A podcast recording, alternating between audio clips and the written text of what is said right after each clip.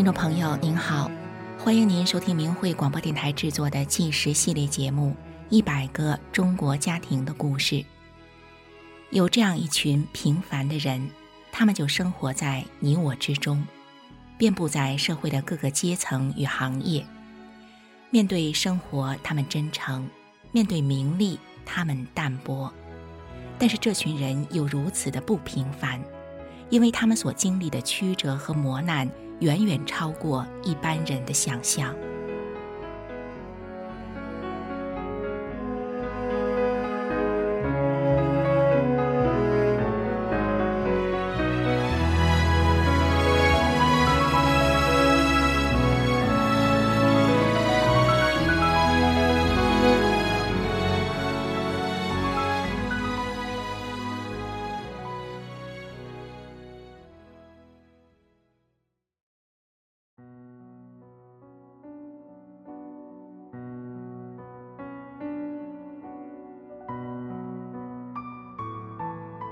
俗话说：“久病床前无孝子，久穷家中无贤妻。”若要在身无分文的情况下，长期照顾重度瘫痪的丈夫，可以坚持多久呢？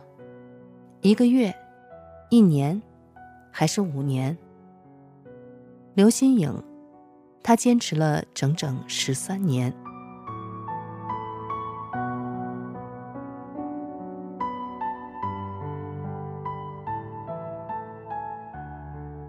大连市中山区颐和街四十一号，就在颐和街西边山坡上最高处的一栋楼。刘新颖和丈夫屈辉自一九九七年结婚以来，就一直住在这栋楼里。十七年后，在二零一四年，这房里的一切还是十几年前简简单单的样子，只是地板已经掉了漆。在二零一四年的二月二十二号，这天是刘新颖丈夫屈辉葬礼的第二天。刘新颖默默地坐在门边的沙发上，看着窗外。就是这张沙发，把沙发的靠背放平，就是一张简单的床。自从十三年前，二零零一年，刘新颖丈夫屈辉。被警察暴力酷刑导致瘫痪后，屈辉就在这张沙发床上面躺了整整十三年。但现在，这张沙发床上空空如也。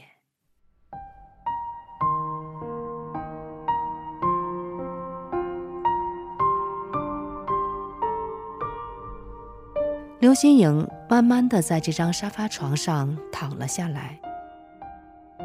她想体会丈夫屈辉躺在这里的感觉。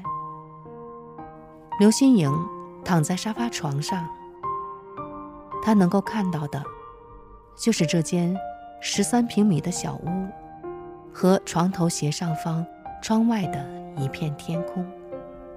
这些，就是丈夫屈辉这十三年来能看到的一切。寒来暑往，十三个春秋，有多少流云飘过，又有多少飞鸟掠过那一片寂寞的天空？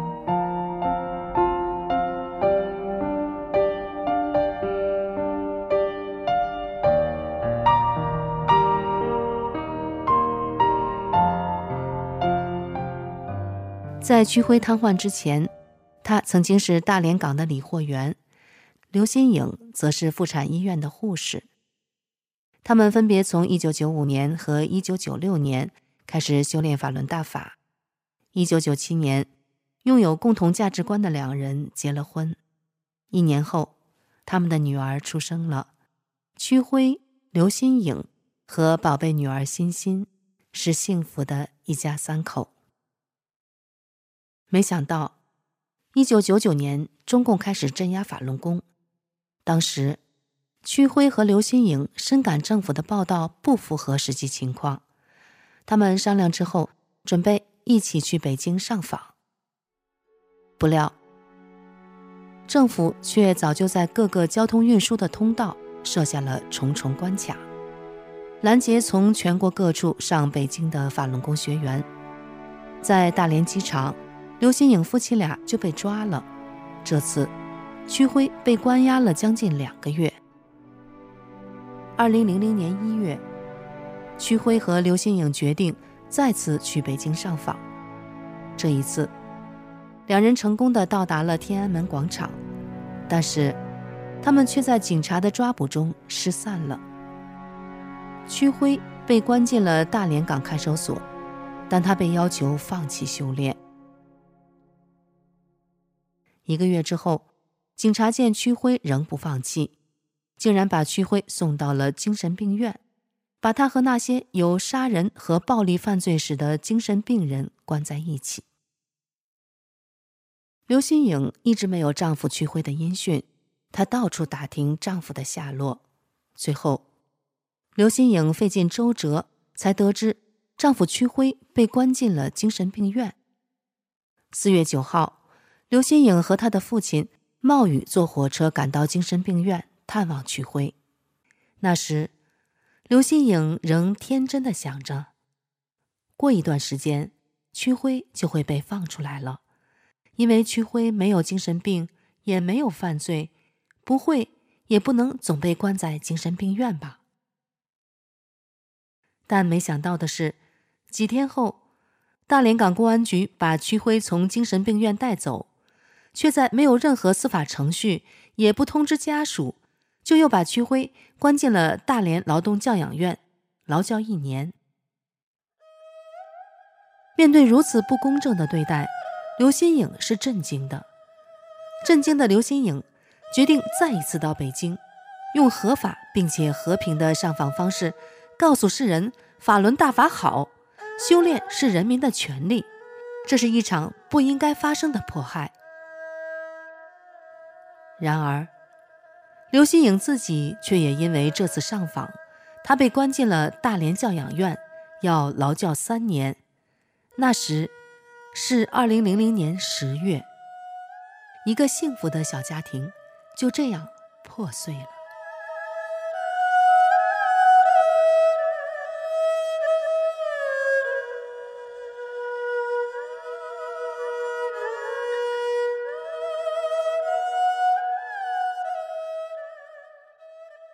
二零零一年三月十九日，距离屈辉劳教期满释放还有二十五天。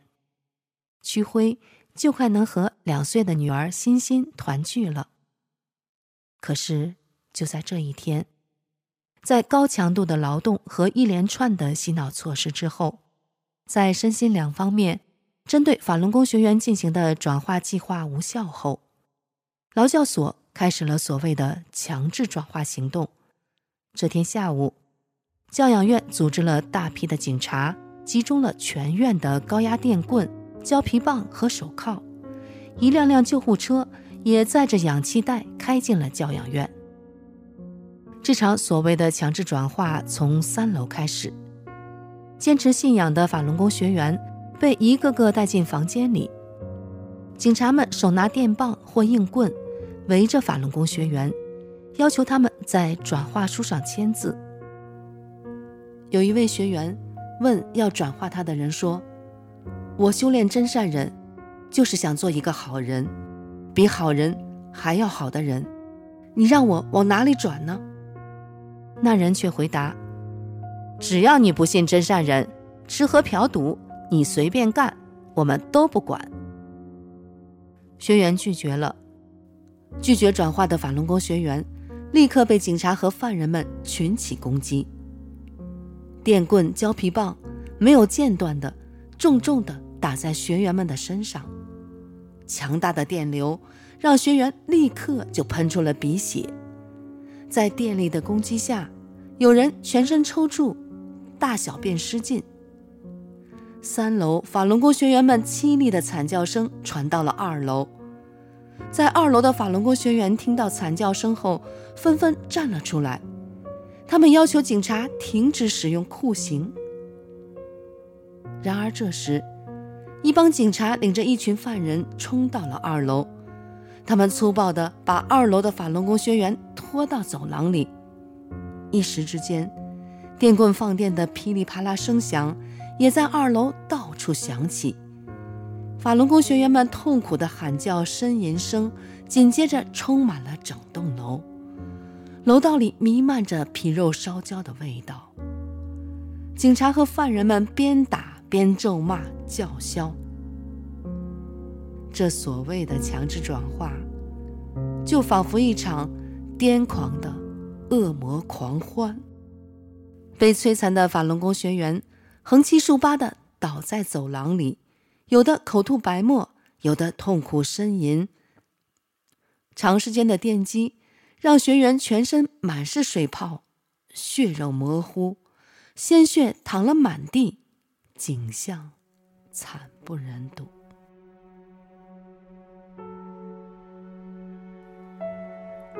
在这场大规模的、毫无人性的酷刑折磨中，屈辉的颈椎被打断了，他口吐鲜血，多次昏迷。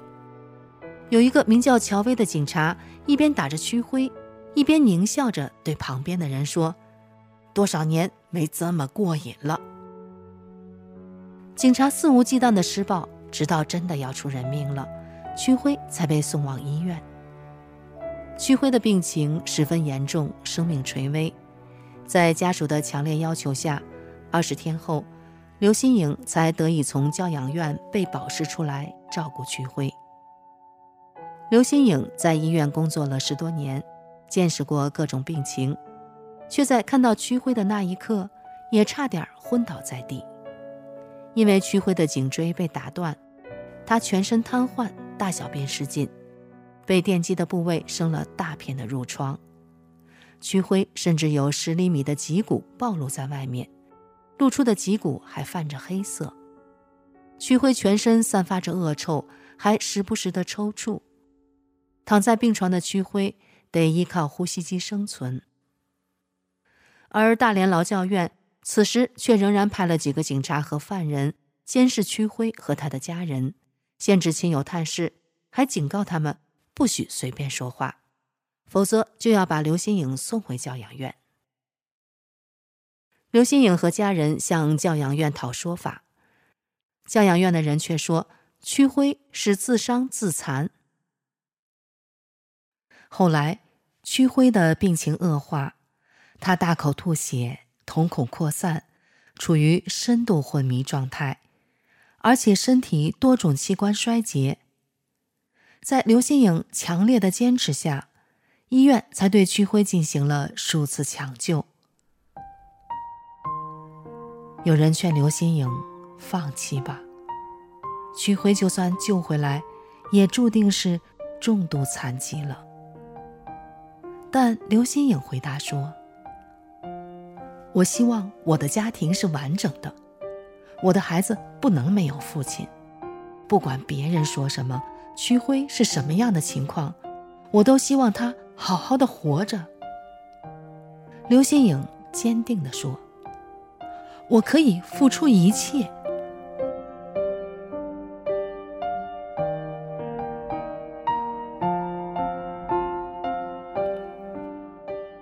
抢救过后，医生通知屈辉家属准备后事，于是。屈辉的家人买了送终的衣服，放在了屈辉的床下。那时，屈辉全身肿胀，仿佛灌满水的水球一样。当时，医生告诉刘新颖，器官衰竭的屈辉随时都可能死亡。如果拔掉呼吸机，停止治疗，屈辉维持不了二十四小时。但是，刘新颖仍不放弃希望。刘新颖记得许多身患绝症的法轮功同修，因为修炼不药而愈的真实事迹。她希望这样的奇迹也能在丈夫的身上出现。在问过屈辉意愿后，为了摆脱和教养院继续扯皮，刘新颖没有向教养院提出任何赔偿条件，她主动签字出院回家。回家后。刘新颖把屈辉安置在床上，自己则坐在一旁，开始认真地给区辉读法轮功的书籍《转法轮》，而奇迹很快就发生了。当天，屈辉不仅能自己呼吸了，他还大量排尿，排出的尿液多达十六斤。就这样，回家的第一天，没有呼吸机的屈辉活了下来。之后的几天，屈辉仍然继续大量的排尿。不久后，屈辉因为器官衰竭和药物而导致的全身水肿就消失了，他的臀部大面积发黑的褥疮开始变红，十厘米的黑色脊骨也开始变红。尽管区辉奇迹般的活了下来，但是因为酷刑而造成的内伤，引发了腹膜炎。幸而随着刘心颖日夜不停的朗读《转法轮》之后，奇迹再度发生。上千毫升的脓液从区辉溃烂的生殖器破口排出，虽然脓液恶臭无比，但是刘心颖丝毫不嫌弃，她细心地亲手把这些脏臭的脓液擦拭干净，并替屈辉更换被褥。后来，屈辉的内脏还大出血，流不尽的鲜血从溃烂的破口流出，比妇女分娩时的大出血还可怕。看到这情况，刘心颖先是吓了一大跳，但她立刻又明白过来了，这一定是在帮区辉已经药物中毒了的身体进行大换血。刘心颖耐心地处理区辉排出的各种污秽，并温柔地帮丈夫擦拭身体。等区辉不再流血后，刘心颖根据她的专业知识判断，按照出血量估算。区辉全身的血液不止换了一两次。区辉因为中枢神经严重受损，经常会莫名的发高热，或者是痉挛抽搐。区辉的抽搐会剧烈到整张床、整个房间都在颤抖，甚至连邻居都被影响的无法入睡。刘心颖一直在区辉的沙发床边打地铺。以便能够时时刻刻看护病情还不稳定的区辉，刘心颖几乎不能睡觉，或者是只能睡短短的一两个小时。大部分的时间，刘心颖都在照顾丈夫，或者为区辉一遍又一遍地读法轮功师傅的书。从回家的第一天开始，刘心颖每天都给区辉读法轮大法的书籍，从不间断。当刘心颖实在累得受不了，她就练功两个小时。之后，刘心颖又继续不眠不休地照料丈夫。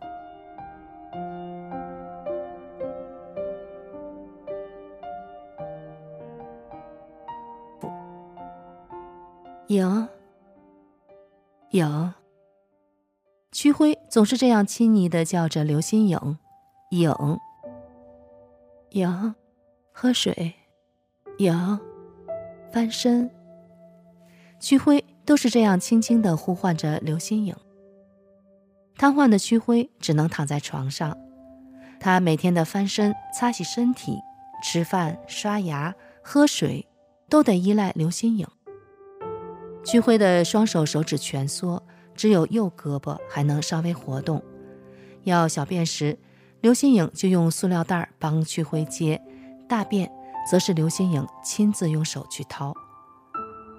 对于风华正茂的妻子刘心颖不离不弃的陪伴和细心照顾自己，屈辉内心充满了深深的感激。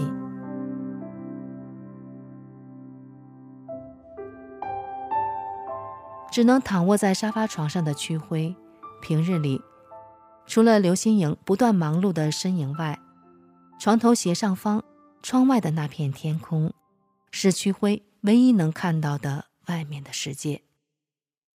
天气好的时候，日光就透过窗户照进室内，然后随着时间推移，阳光渐渐的隐去。在夜深人静的时候，他们家里亮起了灯。刘心颖平稳的读书声贯穿着静谧的夜晚，直到刘心颖累了。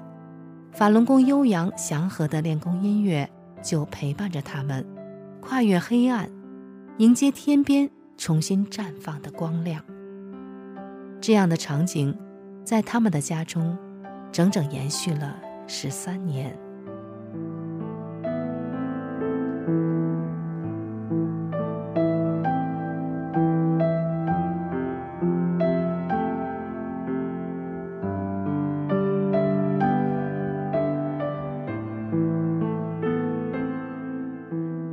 说区徽超越生命极限而好转，原本担心打扰到刘新颖一家的亲朋好友，陆陆续续的上门拜访。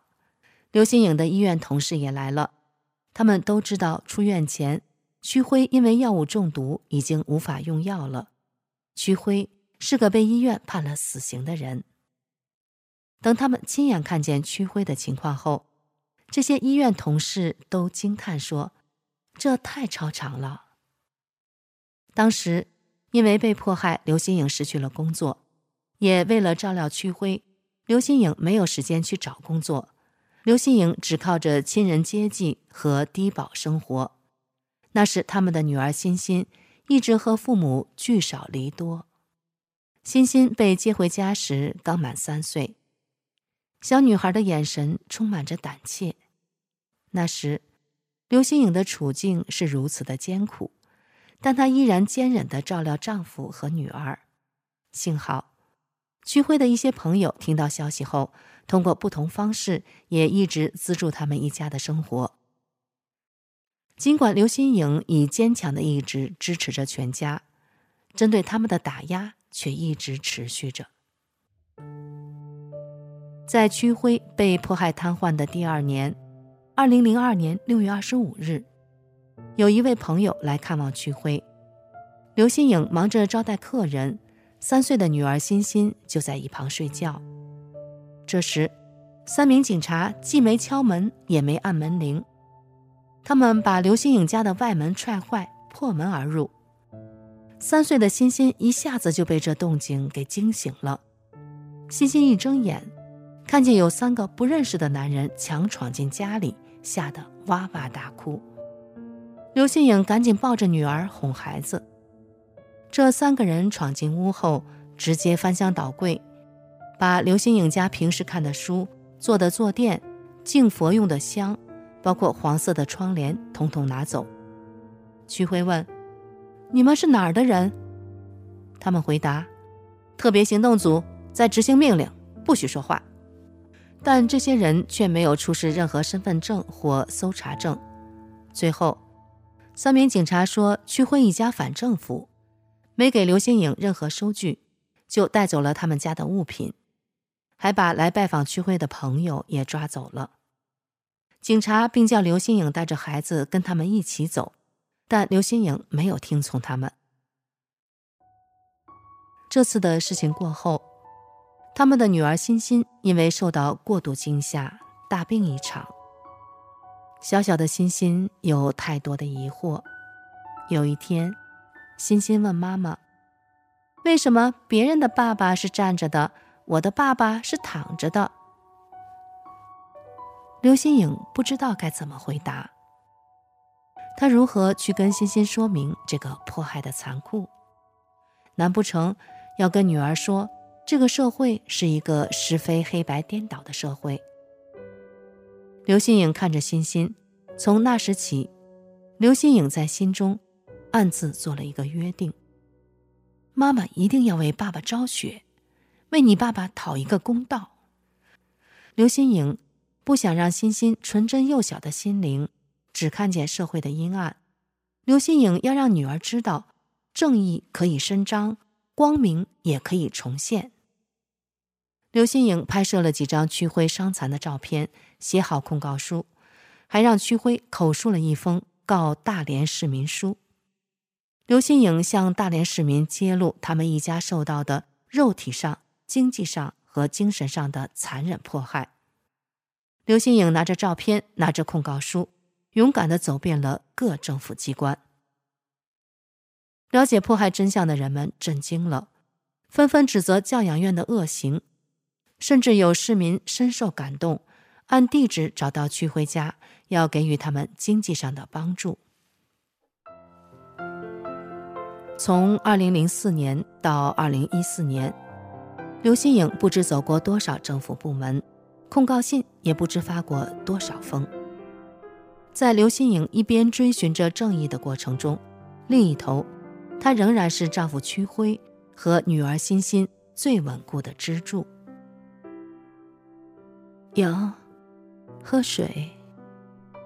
有，翻身。十三年来，屈辉的呼唤是刘新颖最熟悉的声音。刘新颖为丈夫吃饭、喝水，给他翻身、洗澡、剪指甲。刘新颖给丈夫换尿袋，用手帮屈辉掏大便。同时，刘新颖作为母亲，她的坚强与仁爱，则是女儿欣欣受到的最好的教育。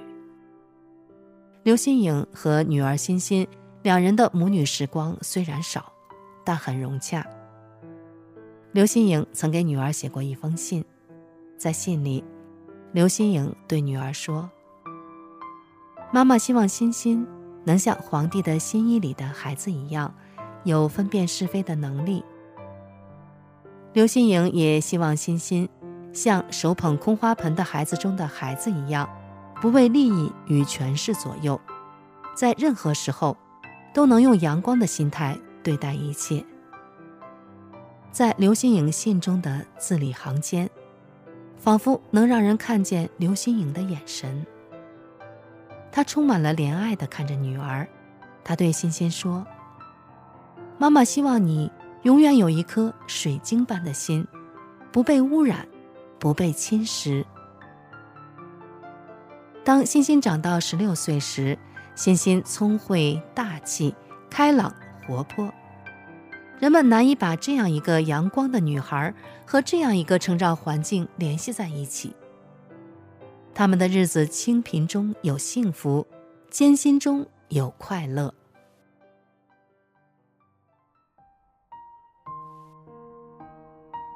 二零一四年二月十九日。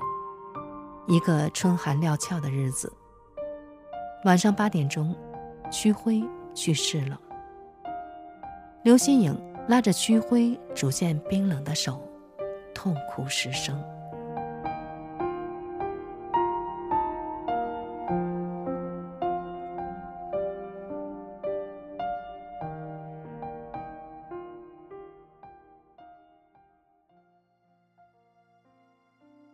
听众朋友。十三年来，独立照顾瘫痪在床的丈夫刘新颖，是深受迫害的屈辉最温柔厚实的依靠。坤厚载物，万物滋生。十三年的不离不弃，刘新颖的坚贞震古烁今。所谓的坚强，并不是她能战胜所有的事情，而是她在任何的困境中。依然能保有善良，滋养着周围的人与事。刘心颖是坚强的，在她的滋养中，她的女儿欣欣虽然身处黑暗，却依然能迎向天地中的阳光灿烂。